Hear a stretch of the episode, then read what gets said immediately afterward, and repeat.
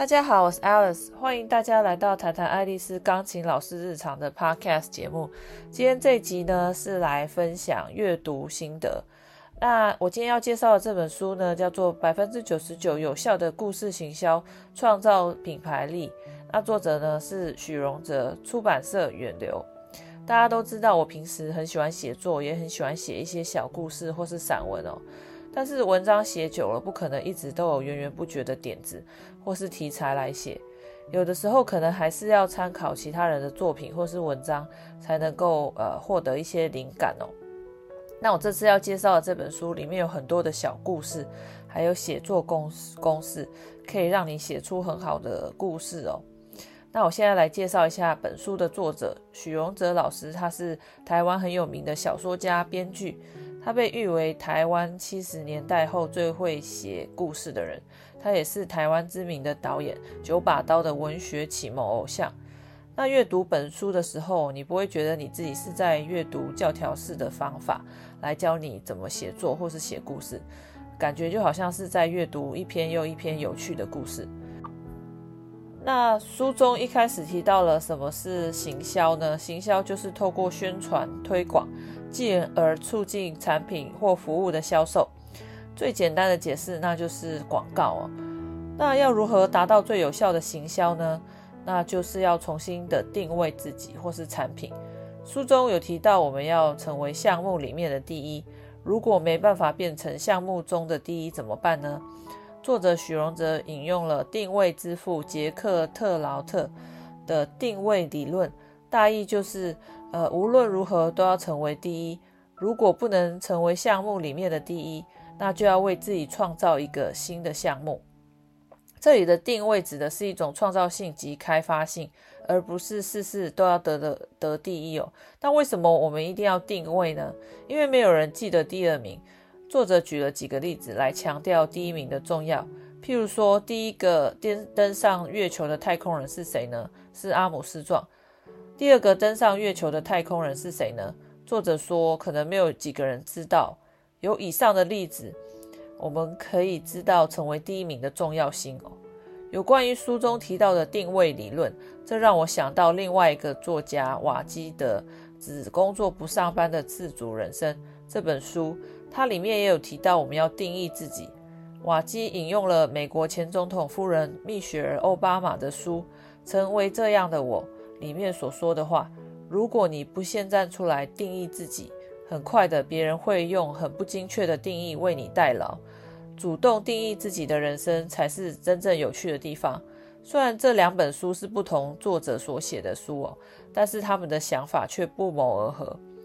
除了定位自己之外呢，作者还提到了故事行销的重要。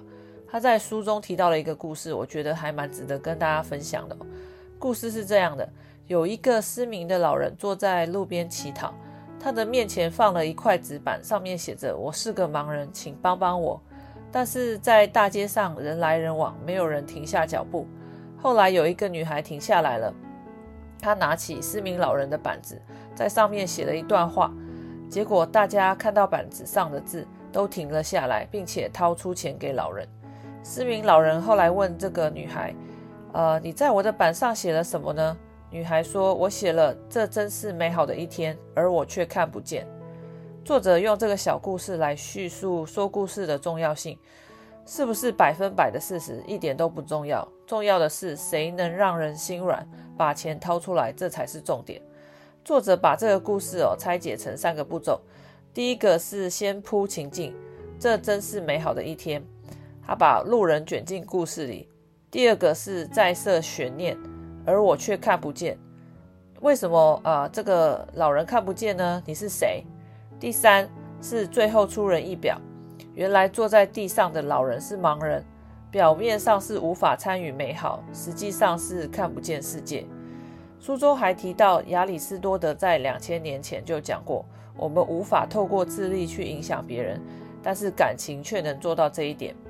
有的时候，同样的商品可能多了一些故事的情感在里面，所有所以会有更多的呃顾客会想要购买有故事的商品。他们卖的不只是实质的东西，还贩卖的还贩卖了感情在里面哦。这是非常聪明的行销方式。除此之外，广告的行销方式来来去去只有做两件事情：第一个是美化自己，让顾客想要你；第二个是抹黑对手，让顾客抛弃对手，回过头来拥抱你。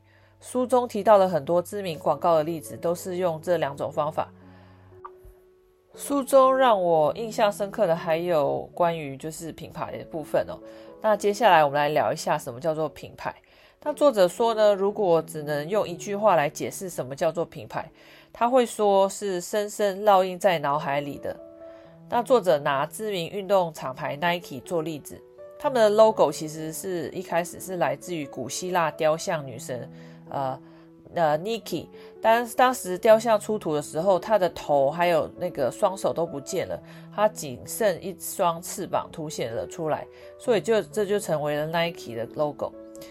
那这个古希腊女神，她在呃希腊神话里面是胜利女神的意思哦，所以女神展翅准备降临船头的胜利姿势，正是 Nike 品牌标志的由来。作者说，取个有故事的名字，设计个有故事的商标，让研究者有东西可以研究，呃，让编剧有东西可以联想，让好事者有东西可以八卦。故事的影响力就是这样。没有脚却能走得比任何东西还要远。看完作者在书中提到 Nike 的故事，我觉得真是让我印象非常深刻。通常如果是有故事的品牌，真的是会让人家不容易忘记。